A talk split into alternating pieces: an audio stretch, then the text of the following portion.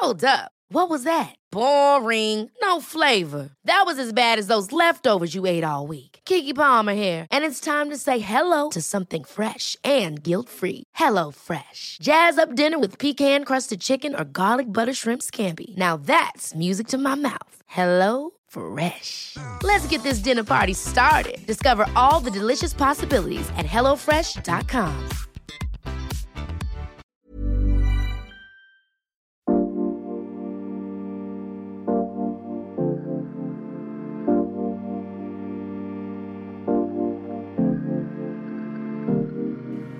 Und es geht wieder um Frauengesundheit, genauer gesagt um hormonelle Disbalance, das Post-Pill-Syndrom, um spinnbares Eiweiß und warum so viele von uns nicht schwanger werden. Herzlich willkommen zum Yoga Easy Podcast Besser Leben mit Yoga. Dieses ist der zweite Teil meines Gesprächs mit der Heilpraktikerin Hanna Pilgrim, die uns das alles jetzt genau erklären wird und weiß, wie Yoga helfen kann. Übrigens hat Hanna das Zyklus-Yoga-Programm mitgestaltet, das am 29. April startet und zu dem du dich jetzt schon vorab bei Yoga Easy anmelden kannst. Alle Infos dazu findest du in den Show Notes.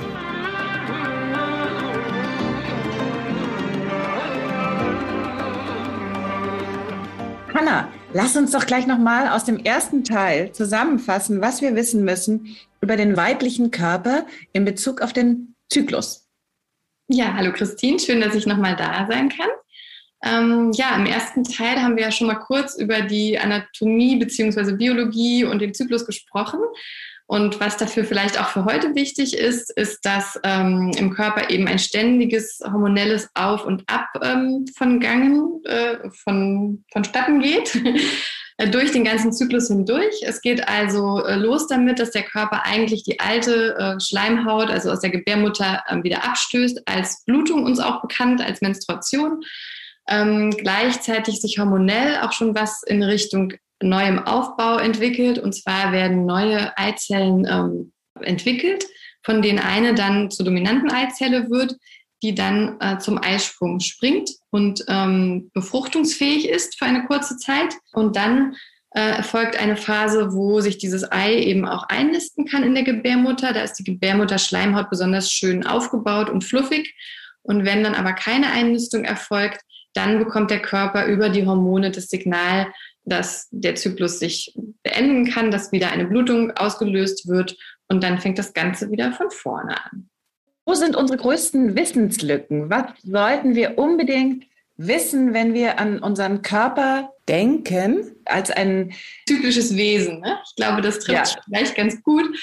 Wir sollten uns vor allem lösen von einer Vorstellung, wie wir zu sein haben. Ich glaube, das passt auch ganz schön zum Yoga, ähm, sondern uns wirklich erlauben, uns zu fühlen, uns zu spüren und über den Zyklus zu wissen, dass es eben nicht nur ein, ein statisches Ereignis ist, was einmal im Monat stattfindet, da ist einfach eine Blutung, sondern dass uns dieser Zyklus den ganzen Zeit begleitet, dass Hormone immer wieder ähm, sich verändern, dass unsere Stimmungen sich verändern, dass wir verschiedene Energiequalitäten im Zyklus äh, durchlaufen.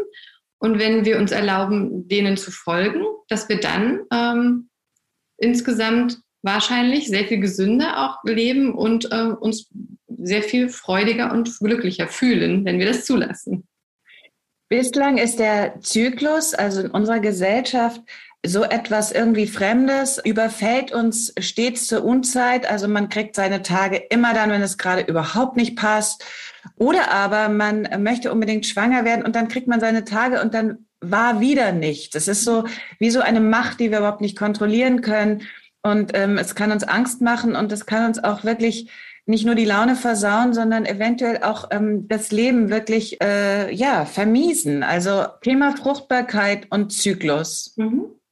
Was müssen wir dazu wissen? Ja, also erstmal würde ich sagen, das ist so lange das Erleben, dass wir dem so ausgeliefert sind, solange wir uns da eigentlich nicht so richtig verstehen, ne? solange wir noch ja diese Vorstellung haben, man kann alles kontrollieren und wenn wir es doch nur rechtzeitig in den Kalender schreiben, da macht der Körper halt nicht mit, weder beim Zyklus noch beim Kinderwunsch.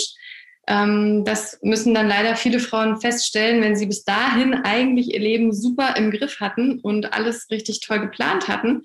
Und jetzt würde es mit dem Kind ganz gut passen und dann passiert nichts. So. Und das ist dann der Zeitpunkt, wo dann auch wir uns alle auch jeden Monat ja auch wieder im Negativen von der Blutung überrascht fühlen, wenn es dann nicht geklappt hat. Deine Frage war ja, was sollte ich über Fruchtbarkeit wissen? Was sollte jede Frau und auch ihr Partner über Fruchtbarkeit wissen? Da hilft es schon mal, dass wir uns nochmal an den Biologieunterricht erinnern. Das ist ja bei den meisten schon ganz schön lange her. Und äh, da ist auch meistens nicht so viel hängen geblieben. Aber es gibt ja den Eisprung. Davon habe ich ja kurz am Anfang gesprochen, in der Mitte ungefähr des Zyklus. Der ist aber nicht so festzulegen, wie das halt im Lehrbuch steht, ne? Tag 14 Eisprung, sondern der ist bei jeder Frau vielleicht auch ein bisschen individuell. Und da gilt es erstmal herauszufinden, wann findet dieser Eisprung bei mir statt. Da hilft die Zyklusbeobachtung ungemein. Und dann zu wissen, dass ich eben ein bestimmtes Fenster habe, wo ich äh, fruchtbar wäre, rund um den Eisprung, vor allem ein paar Tage davor. Das ist schon mal so das Basiswissen. Und dann kommt aber noch dazu, hm, da nehme ich mal eine ganz häufige, ähm, ein ganz häufiges Phänomen mit rein, dass diese zweite Zyklushälfte, also nach dem Eisprung bis zur Blutung, die muss ausreichend lang sein. Da muss ausreichend viel Progesteron im Körper sein, damit dieses Ei, wenn es denn befruchtet wird, sich auch einnisten kann. Das ist nämlich so die, würde ich mal sagen, Ursache Nummer eins, warum viele Frauen erstmal äh, bei der Empfängnis Probleme haben. Wenn sie eine sogenannte Gelbkörperschwäche oder Progesteronmangel haben, dann kann sich dieses Ei ganz häufig nicht einnisten und ähm, dann passiert eben auch nichts. Ähm, das ist was, was auch ja meistens nicht gleich so mit beachtet wird. Da fehlt uns einfach das Wissen. Das ist eben nichts, was äh, wir überall lernen. Also ich glaube, ein gutes Grundwissen über den eigenen Zyklus ähm, hilft schon mal sehr weiter. Dann auch zu lernen, wann bin ich eben eigentlich fruchtbar, wie sieht denn dann mein ähm, Cervixschleim aus, also was verändert sich da, das, dann kann ich nämlich sehr gut erkennen, wann ist jetzt ein richtig guter Zeitpunkt. Und dann eben eventuell auch schauen, wenn es irgendwo nicht ganz passt. Also wenn ich merke, oh, meine zweite Zyklushälfte, oh, die ist ja immer nur sieben Tage lang oder ähm, ich merke an meinen PMS-Symptomen, dass es da eigentlich was gibt, was nicht ganz in Ordnung ist, dann unbedingt darum kümmern, dass es rund läuft und dann ist die Wahrscheinlichkeit der Empfängnis auch sehr stark erhöht. Hanna, nachdem wir ja ähm, im Zuge der Enttabuisierung die Dinge beim Namen nennen, musst du jetzt erklären, was ist der Zervixschleim? Mhm. Wie sollte er aussehen? Und dann dürfen wir auch nicht vergessen, woher könnte diese Gelbkörperschwäche kommen? Das müssen ja. wir auch noch klären. Ne, es gibt natürlich auch noch andere Gründe für Kinderlosigkeit, also für Unfruchtbarkeit. Das ist jetzt mal nur die eine Ursache, wo ich glaube, die gibt es sehr, sehr oft und die wird häufig nicht erkannt. Aber erstmal zum fruchtbaren Cervixschleim. Also Frauen haben über den Zyklus verschieden gefärbten oder auch von der Menge und von der ähm, na, Qualität verschiedenen Ausfluss. Ähm, ganz normal ist dieser sogenannte Weißfluss oder Floralbus nennt man den auch. Und das ist immer nur so, meistens nur so ein bisschen, bei manchen Frauen auch mal ein bisschen mehr. Aber zum Eisprung hin verändert sich die Qualität.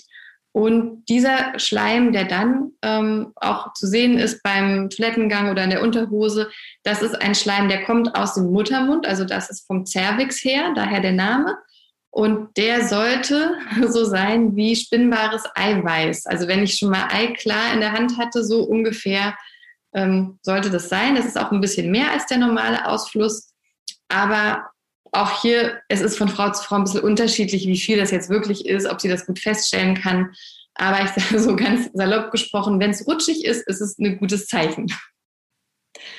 Und die Gelbkörperschwäche, da geht es ja um die zweite Zyklushälfte. Woher kommt die? Das ist häufig bei Frauen der Fall, die über einen langen Zeitraum die Pille oder eine andere hormonelle Verhütung eingenommen haben. Da wurden halt über Jahre die Zyklen unterdrückt und der Körper hat relativ wenig hormonell auf der Ebene ähm, machen müssen, weil es einfach komplett dominiert wurde von diesen künstlichen Hormonen. Und da wieder alles in Gang zu bekommen, das kann schon ein bisschen dauern und auch Unterstützung benötigen. Das ist einfach eine hormonelle Schwäche. Das ist das eine. Und die andere, äh, der andere Grund, ähm, der da mit reinkommt, ist, dass wir über ähm, Einflüsse von außen, hormonelle Einflüsse von außen, wie Weichmacher, ähm, unser Essen, ähm, darüber haben wir im ersten Teil schon so ein bisschen gesprochen, kriegen wir ganz viele äh, sogenannte Xenoöstrogene in den Körper rein. Das nennt man dann einen Progesteronmangel. Also da ist sozusagen ein eine, ähm, Ungleichgewicht zwischen zwei Hormonen dann. Ähm, das Östrogen wird dominant und wir haben zu wenig Progesteron. Und dieser Mangel macht sich dann bemerkbar im Zyklus. Tragisch, dass die Antibabypille so gefeiert als äh, Instrument der Frauenemanzipation, war es ja auch, ja. Äh, dann tatsächlich ähm, solche krassen Folgen haben kann. Ich glaube, man nennt das auch Post-Pill-Syndrom. Mhm. Ähm, kannst du das noch ein bisschen genauer sagen, bevor jetzt alle ihre Pille äh, äh, entsetzt wegwerfen? Ähm, wir haben auch über Verhütung im ersten Teil mhm. schon gesprochen, aber dieses Postpill-Syndrom, was weiß man denn da noch mehr drüber? Ja, also es ist ein bisschen ein schwieriges Thema, denn dass äh, es dieses Phänomen gibt, wird auch immer noch von vielen Frauenärztinnen nicht so gerne gehört. Also es wird auch immer noch sehr viel kommuniziert, dass die Pille hier kein ähm, keine Gefährdung sozusagen der Fruchtbarkeit darstellt. Ähm, ich kann das aus der Praxis leider wirklich nicht bestätigen, dass das so stimmt. Ähm, natürlich kommen zu mir auch die Frauen mit Kinderwunsch und die hier schon Probleme haben, aber es ist doch eine ganz schöne Menge, wo ich das ähm, jetzt über die Jahre schon so mitbekommen habe.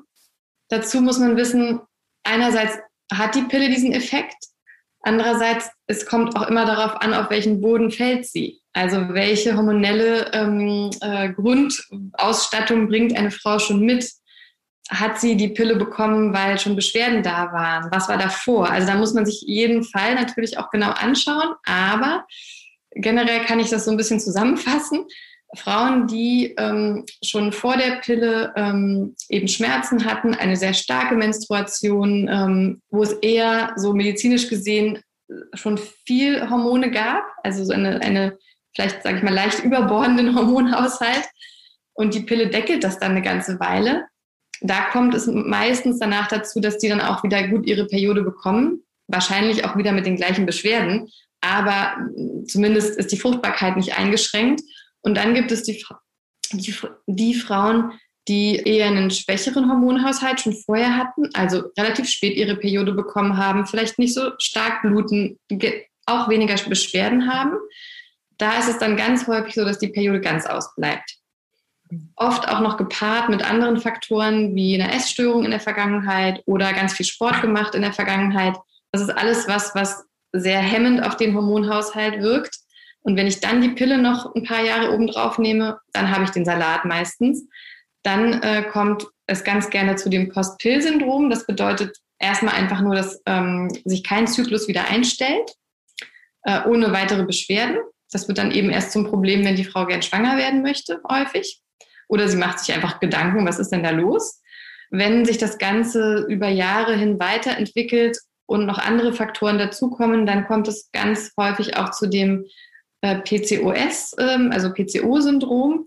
Das ist eine hormonelle ähm, Erkrankung, kann man sagen, oder ein, ja, eben ein Syndrom, also verschiedene Dinge, die hier zusammenkommen, äh, wo die Frau selten oder keine Eisprünge mehr hat und wo sich stattdessen diese unausgereiften ähm, Eifollikel, also Eizellen an den ähm, Eierstöcken ansammeln und hier auch stören können, wenn es zur Empfängnis kommen soll. Da gibt es noch andere ähm, Symptome dazu, aber das ist leider auch eine Erkrankung, die sehr, sehr, sehr häufig mittlerweile ähm, diagnostiziert wird. Und in vielen Fällen hat es auch was mit der Pille zu tun. Wird das häufiger diagnostiziert, weil man häufiger danach jetzt schaut oder gibt es da eine Zunahme? Also es gibt generell eine Zunahme von hormonellen Erkrankungen in den letzten 30 Jahren und zwar enorm, sowohl bei Männern als auch bei Frauen. Ähm, ich kann dir aber nicht genau sagen, ob das jetzt einfach ähm, häufiger diagnostiziert wird, weil auch viel mehr Diagnostik gemacht wird, also weil ich viel häufiger vielleicht bei jungen Frauen schon der Bauchraum geschallt wird oder so. Ich würde vermuten, dass es schon auch mit den Zeiten zusammenhängt, seitdem es die Pille gibt und seitdem aber auch natürlich unsere ganze ähm, Gesellschaft sich sehr verändert hat und die Umweltfaktoren auch viel stärker geworden sind im, im negativen Sinne. Hm. Ja. Du sprichst in deinem Buch so schön von den äh, vier Jahreszeiten, ähm, die du also im Zyklus feststellen kannst. Und das klingt so wahnsinnig ähm, ja, es klingt irgendwie, man fühlt sich gut aufgehoben in den vier Jahreszeiten. Die lösen einander ab. Jeder hat ihre ähm, Vorteile oder ihre besonderen Qualitäten. Wenn wir jetzt aber von dieser hormonellen Disbalance, von diesem mhm. Ungleichgewicht ausgehen, unter dem so viele Frauen leiden, mhm. ist dann da nur noch Regen und Sturm und Hagel oder was für Jahreszeiten gibt es denn dann überhaupt noch? ja, dann ist es natürlich so, dass es diese Jahreszeiten, das ist ja erstmal so ein Idealbild. Ne? So, es gibt diese vier Phasen und da finden wir uns eben in den verschiedenen Zyklusphasen auch wieder. Bei Frauen mit Erkrankungen geht es so ein bisschen in beide Richtungen. Also einerseits könnte jetzt die Frau sagen, na toll, bei mir ist irgendwie der innere Herbst einfach nur, äh, ja, scheiße. ist es denn dann überhaupt ein Herbst? Ähm, andererseits kann mir dieses Bild auch eine Menge Hinweise geben, warum ich mich vielleicht so fühle oder warum auch diese Beschwerden so ein Schwerpunkt sind in meinem Leben. Also die gibt es ja trotzdem. Ich hoffe, ich drücke mich hier klar aus. ist ein bisschen schwierig vielleicht wenn eine Frau zum Beispiel darunter leidet, dass sie keinen Eisprung hat, dann könnte es ja sein, sie sagt, okay, ich habe ja gar keinen inneren Sommer, was soll ich denn da jetzt machen? Dann kann sie sich aber die Frage stellen, okay, wenn ich mal zurückgehe im Zyklus Frühling, wie geht's mir denn da? Was mache ich denn hier? Ähm, und wie ging es mir im Zyklus davor? Sie kann also in jeder Zyklusphase, die schon vorangegangen ist, auch wertvolle Hinweise bekommen, warum der Körper hier vielleicht nicht das macht, was sie erwartet. Also Beispiel eben fehlender Eisprung. Ähm, wenn ich im Bild der vier Jahreszeiten bleibe, ist das ganz häufig der Fall, dass die Frauen sich sehr viel verausgaben, also dass der Körper quasi sehr viel in den Output geht und eigentlich nicht genug Kraft hat, einen Eisprung zu produzieren. Die sind also eigentlich schon ziemlich erschöpft auf hormoneller Ebene, ja. Mhm. Und es wäre dann im Gegenteil hilfreich, wenn sie eine Blutung haben, dass sie die dann wirklich mal als Pause begreifen wenn Sie gar keinen Zyklus erkennen können, dann kann sie sich auch an den Mondphasen orientieren und kann zum Beispiel sagen, okay, zum Neumond mache ich jetzt echt mal Pause. Das ist mein Winter. Und dadurch kann ich eigentlich den Zyklus sogar heranlocken. Also das kann auch super hilfreich sein bei Beschwerden, wenn ich merke, okay, welche Themen sind denn das, die, die hier nicht ganz rund laufen. Ja, genauso im inneren Herbst, äh, da schreibe ich ja auch in dem Buch darüber, dass es für mich mit der Zeit, also auch nicht sofort, aber nach einigen Jahren zu einem Zeitpunkt geworden ist, den ich total genieße, weil ich eine unglaubliche Klarheit habe und eine tolle Kraft verspüre. Aber früher ging es mir da gar nicht so, da ging es mir einfach nur mies und ich hatte aufgequollene Brüste und habe mich total blöd gefühlt. Ja. Ich möchte mit dir, äh, das sprengt jetzt äh, den Rahmen dieser Folge, auch noch äh, darüber sprechen, wie die Frauen äh, nach der Menopause, in welcher Jahreszeit die dann leben. Du sagst, die haben dann äh, alle Jahreszeiten zur Verfügung. Aber ich finde die Vorstellung, ähm, mit Blick auf den Mond, den Zyklus einzuladen, so wie du das gerade gesagt hast, sehr attraktiv. Können wir da vielleicht noch ein bisschen äh, trösten oder kannst du da in, aus deiner langjährigen Erfahrung in deiner Praxis sagen, ob das wirklich funktionieren kann, wenn ich dich richtig verstanden habe, ist tatsächlich, ist tatsächlich schon die Vorstellung eines Zykluses, wenn wir uns die richtig, ähm, ja, also vor Augen rufen, ist, kann die tatsächlich auf hormoneller, also ganz klarer anatomischer Ebene was bewegen. Kannst du das bitte nochmal, habe ich das richtig verstanden? Jein, also die Vorstellung, aber in Verbindung auch mit einer Veränderung in meinem Verhalten. Also alleine, wenn ich jetzt nur an den Zyklus denke, also wenn du eine tolle Manifestationskraft hast, reicht das vielleicht auch schon. Aber ähm, ich glaube, in den, äh, ne, in den meisten Fällen braucht es ein bisschen mehr. Und zwar braucht es, dass ich die Mondphasen quasi wie so eine kleine Krücke benutze und sage, okay, zu Neumond geht es darum, mehr Ruhe einzuladen, zum zunehmenden Mond, da geht es vielleicht darum zu schauen, welche Projekte möchte ich nächsten Monat angehen, was für Ideen habe ich und dann in der Zeit des abnehmenden Mondes wieder mehr in die Einkehr zu gehen, dass diese Art von zyklischem Leben, die ja unserer menschlichen Natur einfach entspricht, also so hat es ja äh, Jahrtausende auf der Erde auch stattgefunden, bis wir äh, in ein moderneres Zeitalter kamen, äh, wenn ich dahin ein bisschen zurückkomme. Das heißt jetzt nicht, dass ich gleich in die Höhle ziehen muss, aber ich kann das in meinen modernen Alltag auch mit einbauen. Dann gebe ich dem Körper auch das Signal, dass ich ähm, mich hier wieder zurückbewege, in Anführungsstrichen, zu den Bedürfnissen, die der Körper hat. Und das kann den Zyklus natürlich fördern. Also ich hatte schon einige, ich sag mal, Fälle von Frauen, die in die Praxis gekommen sind und die damit gearbeitet haben für sich persönlich Meistens ging das auch noch einher mit Umstellungen, ähm, vielleicht in der Ernährung oder ähm, generell im Lebensstil, ähm, wo der Zyklus dann wieder angefangen hat zu funktionieren. Ich sage funktionieren nicht so gerne, aber ne, wo es wieder eingesetzt hat einfach. Aber deine andere Frage mit der Menopause und den Zeiten und der Zeit danach. Ja, es wird also gesagt von auch anderen Menschen, die sich mit diesem Zyklus-Thema beschäftigen, dass die Frau dann alle Jahreszeiten quasi internalisiert hat, also immer in sich trägt. Ich bin da ja noch nicht ganz, aber kann ich mir ganz gut vorstellen, denn dann hatte ich ja auch genug Zeit, die auch alle zu erleben und vielleicht zu erforschen.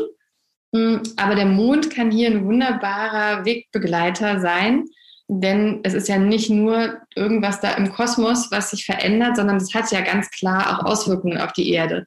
Wie stark die sind, darüber kann man sich streiten, aber ich habe mal gehört, das Meer bewegt sich da schon auch entsprechend ein bisschen mit. Und genauso können wir Menschen das natürlich auch ähm, als Impuls einfach begreifen. Das kann dann genauso noch ein Zyklus sein, den wir auch als nicht mehr blutende Frau weiter nutzen dürfen. Mhm. Auf jeden Fall. Also das hört nicht auf. Mir gefällt irgendwie daran die Vorstellung, dass man nicht nur den eigenen Körper mit mehr Respekt und Interesse auch beobachtet, äh, sondern eben auch äh, die Erde. Und da fehlt es ja irgendwie am Respekt. Das kann man, glaube ich, müssen wir, mhm. glaube ich, sagen.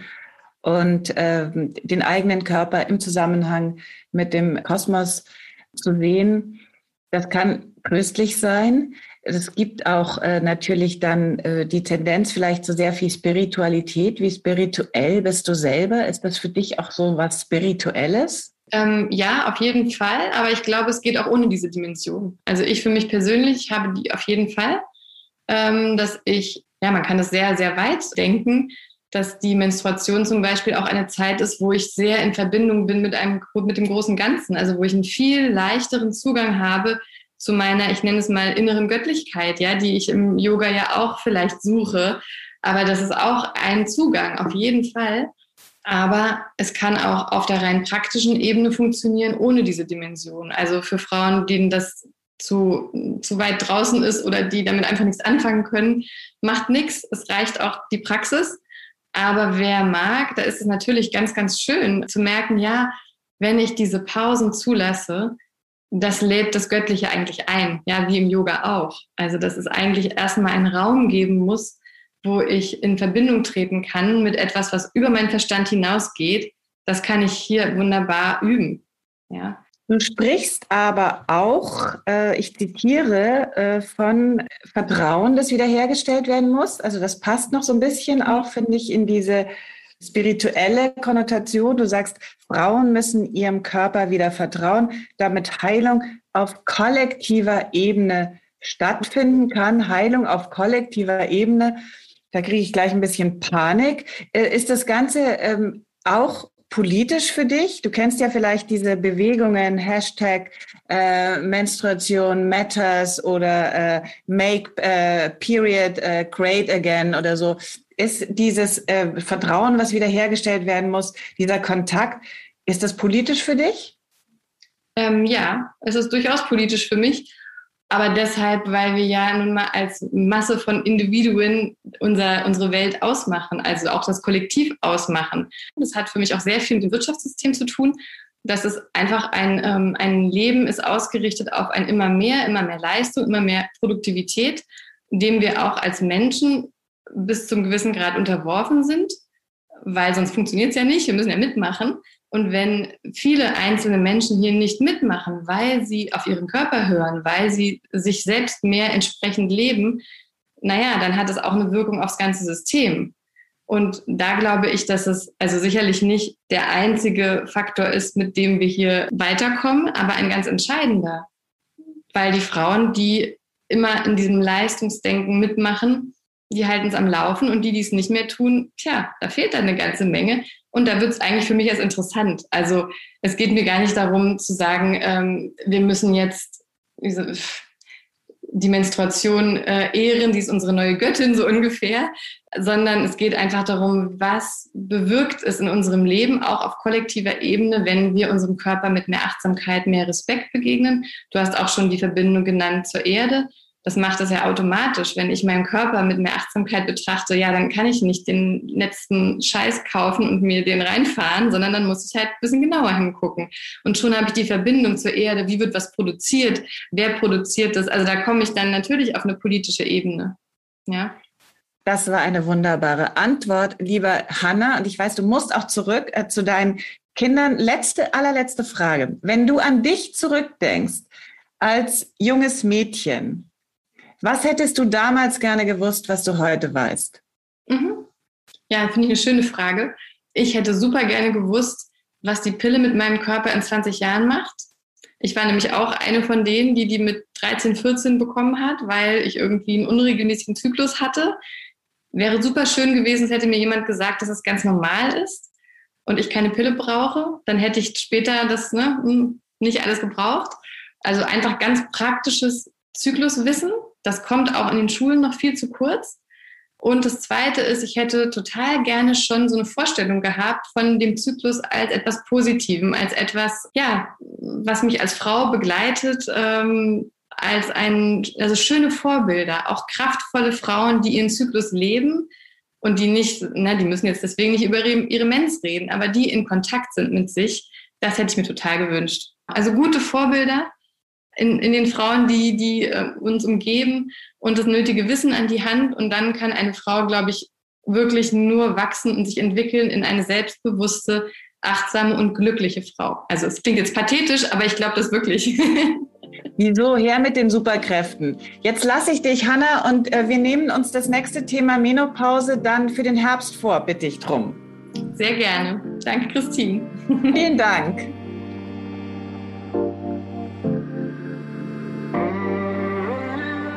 Was wir in unserem Zyklusprogramm machen, ist ein aufgeklärtes, modernes und effektives Programm und gleichzeitig überhaupt nichts Neues. Wenn wir wollen, können wir sogar eine Verbindung zu uralten Riten knüpfen, Ritualen, die tief in einer Religion verankert sind. Riten sind übrigens einfach Dinge, die man aus Tradition tut. Sie gehören zum Alltag wie zu Ausnahmesituationen. Sie reichen vom morgendlichen Gebet an Hausgötter bis zu Riten, die wichtige Zäsuren in der Biografie markieren. Also zum Beispiel die Abi-Feier, die Hochzeit, der Tod, aber eben auch die Menarche, die erste Blutung. Zu den Hauptinstrumenten des Rituals gehört das Opfer.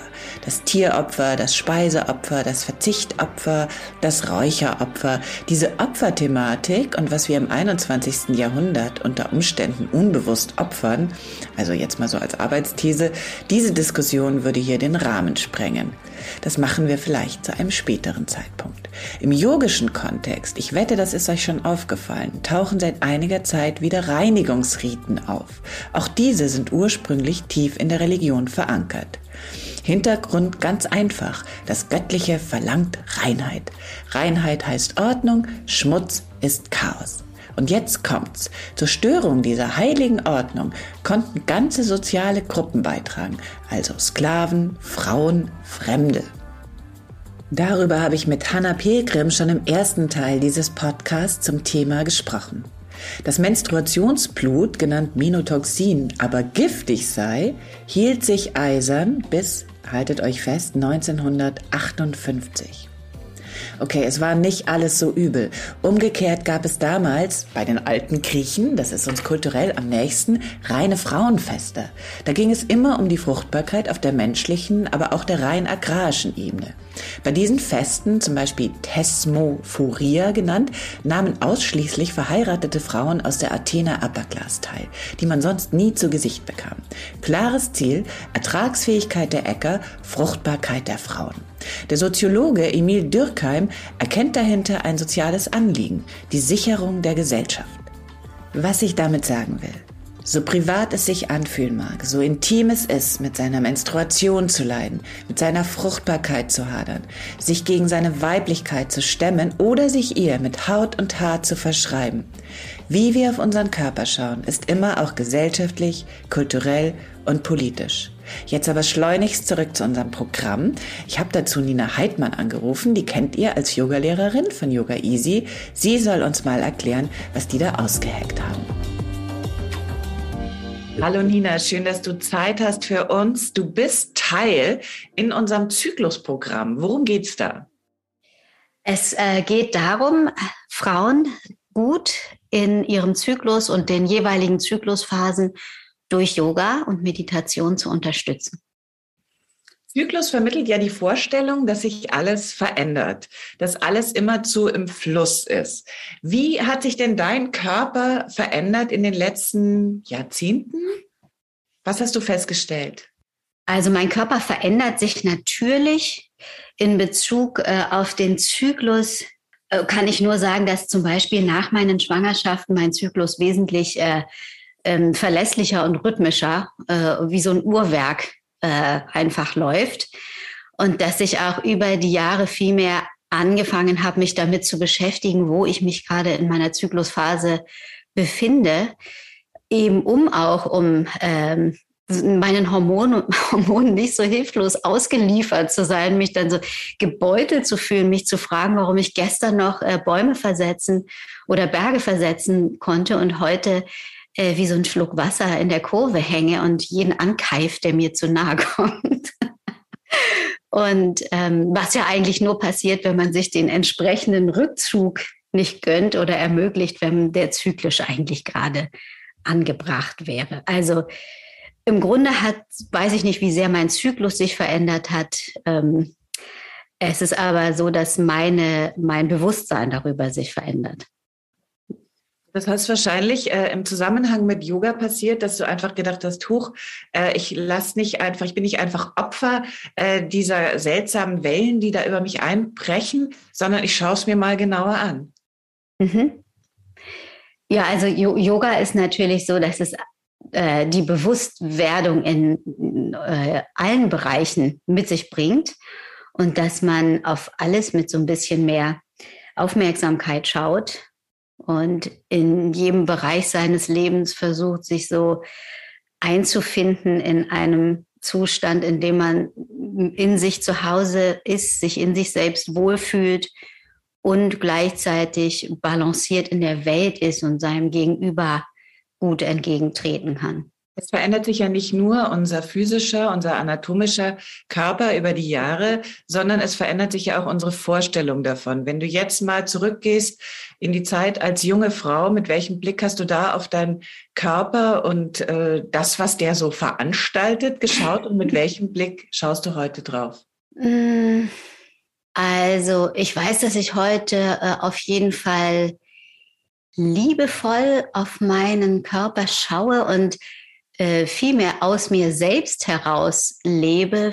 Früher ist es eher so vielleicht gewesen, dass ich mich selbst ähm, betrachtet habe und erkannt habe in der Reaktion der Welt auf mich.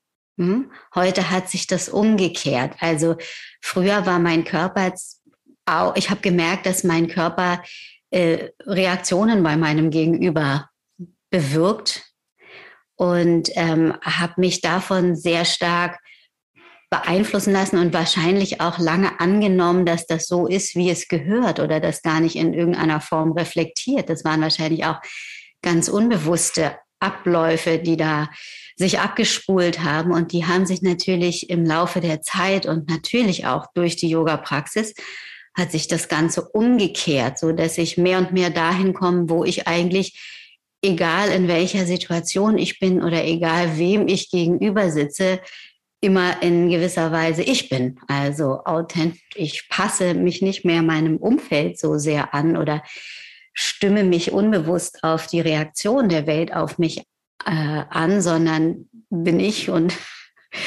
kann dadurch in einen viel mh, unbekümmerteren und konfliktfreieren Austausch auch mit der Welt eintauchen. Wie wäre es denn, wenn wir äh, jetzt mal deine Familie dazu holten, deinen mhm. Mann und deine Kinder? Was würden die denn sagen, wie du so durch diese verschiedenen Phasen des Zyklus äh, schwimmst?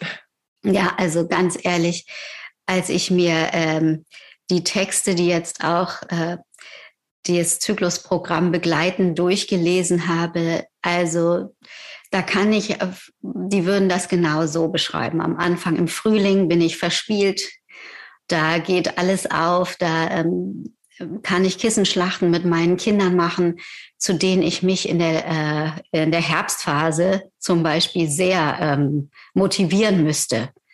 kann ich dann auch tun, bewusst, aber leicht fällt es mir im Frühling und im Sommer bin ich zu allen Abenteuern bereit. Im Herbst fange ich an, mich zurückzuziehen und habe ein großes Rückzugsbedürfnis. Und wenn man mir das lässt und da kann ich mit meiner Familie, also speziell mein Mann ist froh, wenn ich ihm sage, in welcher Phase ich mich gerade befinde, weil er dann nicht das Gefühl hat, es liegt an ihm, sondern er weiß, es liegt an meinen Hormonen. Es klingt so ein bisschen gemein, dass man äh, sich so seinen Hormonen so ausgeliefert fühlt, aber in Wahrheit ist es nicht so. Das sind einfach Rhythmen. Das ist ja so, als würde man sich darüber beschweren, dass es Neumond und Vollmond und äh, abnehmenden Mond und so weiter gibt oder Ebbe und Flut. Das ist einfach so. Und es ist gut. Jede Phase hat wirklich auch ihr Gutes und wird zum Geschenk, wenn man zum Beispiel in der Herbstphase sich so zurückziehen kann. Da ist man ganz feinfühlig und ganz empfindsam und kann ganz toll reflektieren, wenn man die Möglichkeit dazu hat. Etwas, was man in dieser sehr nach außen gekehrten Sommer- und Aufbruchsstimmung im Frühling gar nicht so die bringen andere Möglichkeiten und Qualitäten mit diese Phasen. Insofern ist das eigentlich nicht, dass man sich so äh, unterjocht fühlen braucht davon, sondern dass es schön ist, wenn man anfängt, das so als Möglichkeiten, als äh, äh, Geschenk sogar anzusehen, diese verschiedenen Phasen und Möglichkeiten, die damit einhergehen. Aber meine Familie würde sagen, ja, äh, das gibt durchaus Phasen, in denen man sie besser in Ruhe lässt. Herr Pilgrim hat genau gesagt, es ist eigentlich das Wissen, ähm, äh, das wir brauchen, um auf diese verschiedenen Phasen zu schauen, die dann auch äh, das Wissen, das dann auch äh, uns von dem Gefühl befreit, irgendwie äh, diesen Phasen ausgeliefert zu sein. Ja. Wenn wir mehr verstehen, was passiert, dann können wir genau wie du sagst, die, ähm, die Unterschiedlichkeit äh, oder wie man heute sagt, Diversität im Zyklus auch äh, unter Umständen genießen als das, mhm. was es ist, nämlich ein Zyklus, eine Veränderung, ein Flow. Ähm, Nochmal zurück zu dir als hm. junger Frau. Du hast deine Tage nicht bekommen. Du hast sie bekommen. Immer zur falschen Zeit. Also, was war das für ein Verhältnis? Also wirklich, äh, wirklich ein relativ unbewusstes. Im Hochsommer zum, ähm, zum Zeitpunkt meines Eisprungs musste ich mich auf, musste ich aufpassen sehr auf mich, dass ich mich nicht mit den falschen Männchen paare zum Beispiel. Also da, ähm, äh, beobachte ich auch heute noch, dass ähm, wenn ich irgendwelche Männer plötzlich interessant finde, die ich äh, ansonsten mir überhaupt nicht aufgefallen wären, dann ach so, ich habe gerade meinen Eisprung und dann kann ich das mit etwas mehr Bewusstheit und etwas besser reflektiert äh, wahrnehmen und verwerten und dann auch bewusst natürlich darauf reagieren, was ich mache. Also ich denke mal, als junge Frau war ich dem weil ich eben nicht wusste, wo ich mich gerade befinde und woher der Wind gerade weht, viel mehr ausgeliefert. Dann habe ich eben wilde Sachen gemacht, weil ich gerade im Frühling und Sommer war, meiner zyklischen Phase und habe mich mit meinem Freund gestritten, weil ich gerade im Herbst war und war dann verzweifelt und wusste nicht warum. Und warum ist das alles so gerecht und warum passiert mir das alles? Und ähm, das ist eben nicht mehr so jetzt, wo ich mich besser kenne und diese Phasen besser kenne und mir das besser geben kann, äh, was ich in dem Moment dann brauche, bin ich eben nicht mehr wie so ein Ping-Pong oder Ball oder wie so eine Flipperkugel hin und her geschossen in meinem Zyklus. Es hat auch was Schönes, so jung und so unbedarft zu sein, aber es geht halt manchmal gut und manchmal schief. Und jede Phase hat ihr Gutes irgendwie. Auch das, das Jungsein war natürlich toll und das Unbedarftsein und dass der Körper einfach so fit und lebendig und wunderbar ist und so überhaupt nicht zwickt und zwackt und alles mitmacht und man nach drei Stunden Schlaf äh, nach der Disco morgens wieder in die Schule gehen kann und eine Deutschklausur schreiben oder was weiß ich. Heute brauche ich ein bisschen mehr Schlaf um morgens meinen Yoga Easy Livestream vernünftig äh, vortragen zu können. Habe ich heute wieder gemerkt. Ja. Ja, wofür die alle äh, dankbar sind. Ähm, sag mal, Thema Fruchtbarkeit, das mhm. hängt ja unmittelbar äh, damit zusammen. Dürfen wir dich fragen, du hast zwei Kinder, war das mhm. schwierig, schwanger zu sein? War das, äh, war, äh, passierte das mit links? Passierte das in so einer Phase, wo du gedacht hast, huch, ja, schon wieder schwanger? Nee, das ist ganz interessant. Also ich bin nie aus Versehen schwanger gewesen. Ich hatte zwar öfter mal Sorge, dass es äh, passieren könnte. Und dann, weil mein Zyklus eben vor meinen Entbindungen auch teilweise mal wirklich überlang gewesen ist und ich so 36 Tage Zyklen hatten mit wahnsinnigen PMS-Beschwerden, die man ganz leicht als Schwangerschaftssymptome deuten kann, hatte ich quasi öfter mal Sorge, schwanger zu sein, weil das für mich ähm, auch eine quasi ein großer Konflikt gewesen wäre, zu entscheiden, werde ich in dieser Situation Mutter weil die andere Option, äh, ein Baby, das heranwächst, in mir nicht zu bekommen, sozusagen für mich mm, eigentlich keine wirkliche Möglichkeit oder einen sehr, sehr schwierigen, sehr großen Konflikt bedeutet hätte. Und insofern bin ich wirklich froh, dass ich mir diese schwierige Frage nie stellen musste und vor dieser, ja, an diesem Weg nie stand. Und ähm, als ich meinen Mann kennengelernt habe, es war, da war, tickte meine biologische Uhr wirklich so laut. Also das war ja ohrenbetäubend. Ich konnte quasi noch Baby, Baby, Baby, Baby, Baby denken. Also auch wieder sowas so komplett hormonell gesteuert oder instinktiv. Und äh, dementsprechend, äh, mein Mann befand sich in einer ähnlichen Phase bereit zur Familiengründung. Und äh, das ging rucki zucki und ohne jegliche Schwierigkeiten. Und dann war sozusagen der, äh, ja, dieser, diese, die ganz laute Uhr tickte dann nicht mehr so und das zweite ist dann so als Sahnehäubchen dazugekommen. Und seitdem war mein Körper nie wieder schwanger. Aber die Schwangerschaft war eine wunderbare Phase in meinem Leben auch, wo ich jeder Frau wünsche, dass sie das so, äh, so schön und unbeschwert erleben kann.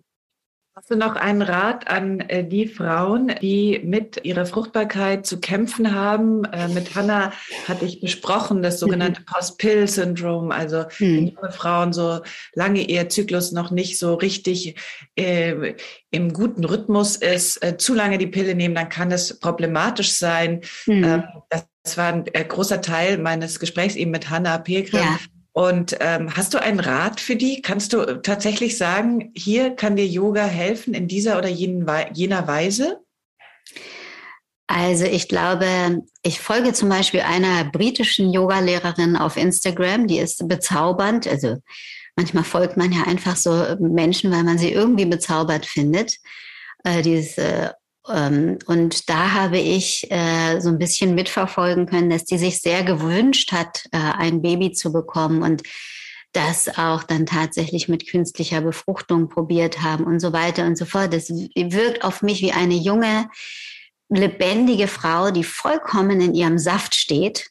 Also komplett äh, könnte ich von außen nicht sehen, ja, die hat jetzt irgendwelche, irgendwas, wo man das Gefühl hat, die hält was zurück und es könnte irgendwie an ihr liegen.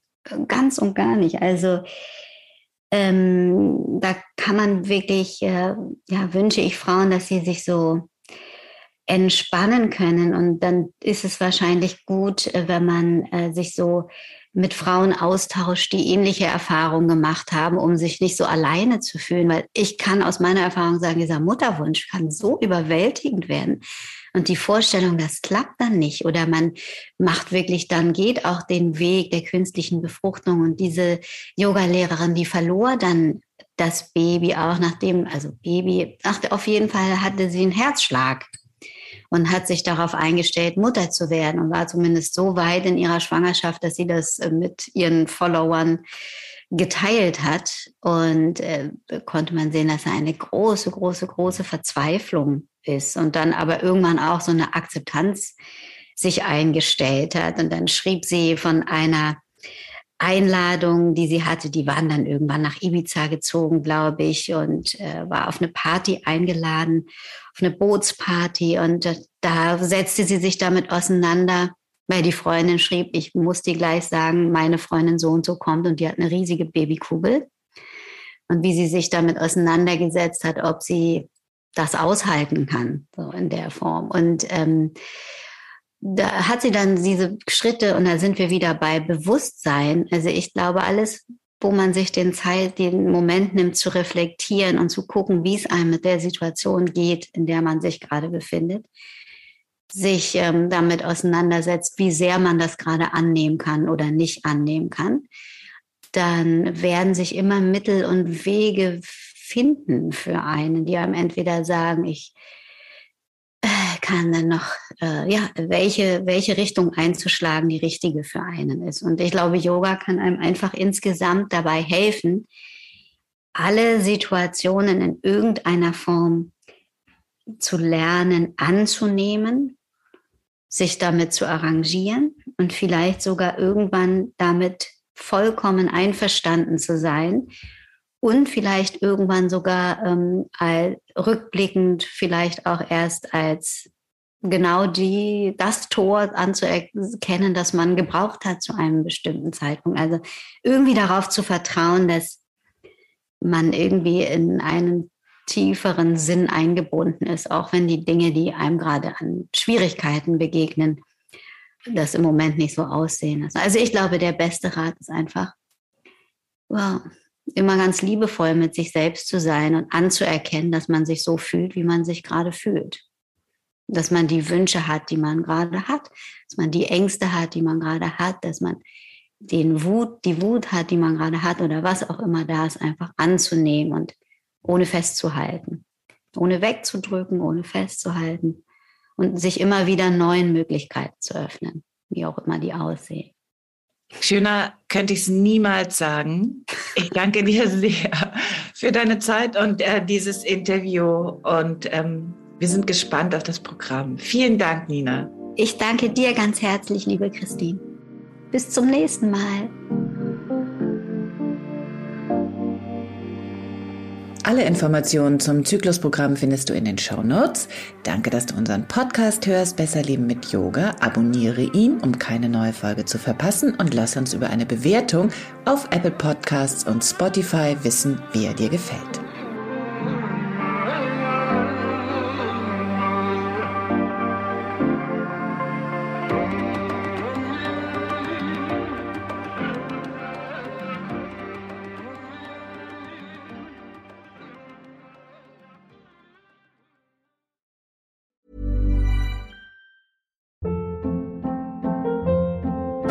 Hold up. What was that? Boring. No flavor. That was as bad as those leftovers you ate all week. Kiki Palmer here, and it's time to say hello to something fresh and guilt-free. Hello Fresh. Jazz up dinner with pecan-crusted chicken or garlic butter shrimp scampi. Now that's music to my mouth. Hello Fresh. Let's get this dinner party started. Discover all the delicious possibilities at hellofresh.com.